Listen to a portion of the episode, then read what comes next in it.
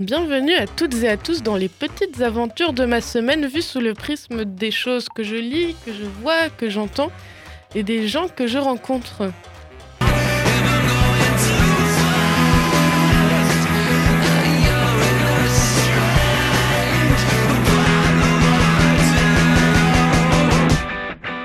Raconter un petit peu ma vie, mais ce week-end, j'ai failli aller à mon premier drag king show. Mais la maladie et également la fin du mois fait que je n'avais ni l'énergie ni l'argent pour y assister. Donc, afin de noyer ma frustration, je vais plutôt faire l'épisode 2 de Vernon Subutex que j'ai mis en suspens depuis quelques temps. Parce qu'on va pas se mentir, le tome 2 nous envoie tout autant de paillettes et de folie qu'un drag show de ouf.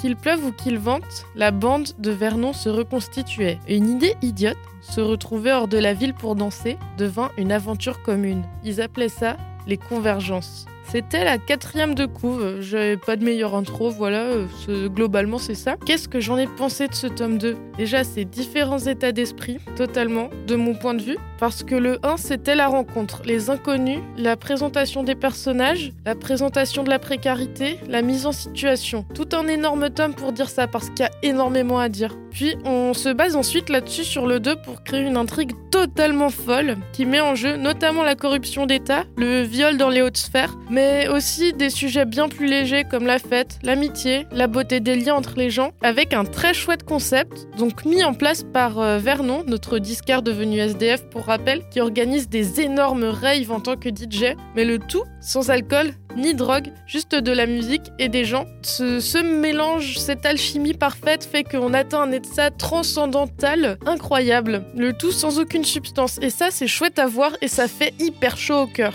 is a star.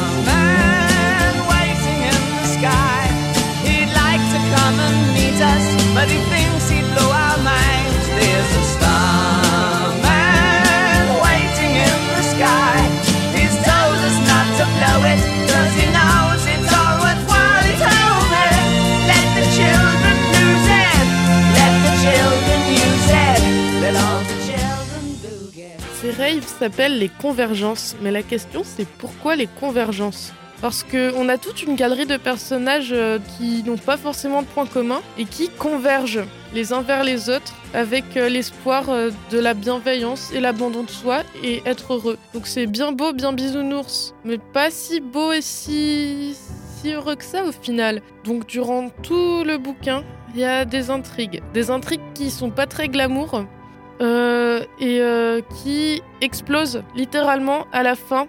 Et on se sent juste très triste et impuissant. Et c'est très imprévu, personne ne s'y attend. Et Despentes nous a bien surpris pour ce coup-là. On a pris une grosse claque dans la gueule.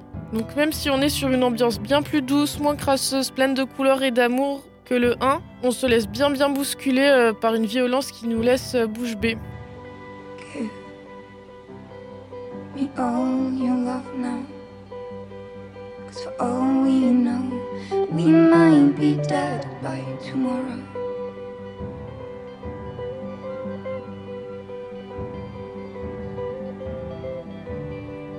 Franchement, à la fermeture du bouquin, on est traversé par plein de pensées qui s'entrechoquent. On a l'impression d'avoir vu la vie sous un nouveau sens.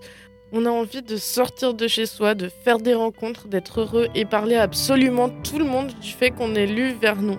Mais on est aussi face à un grand vide bien déprimant et abyssal. Et je peux pas vous en dire plus sous peine de spoil, mais j'espère que j'aurais pu vous donner l'envie de vous mettre à ce chef-d'œuvre en vrai, je déconne même pas. Vernon Subutex, c'est sûrement un des livres que tout le monde vous a dit lis-le, lis-le, absolument. Et, euh, et bah cette fois-ci, c'est vrai, faut vraiment le lire absolument. Et franchement, on se sent grandi après l'avoir lu. Je dis vraiment pas ça à la légère. Bon, j'arrête d'insister et à bientôt.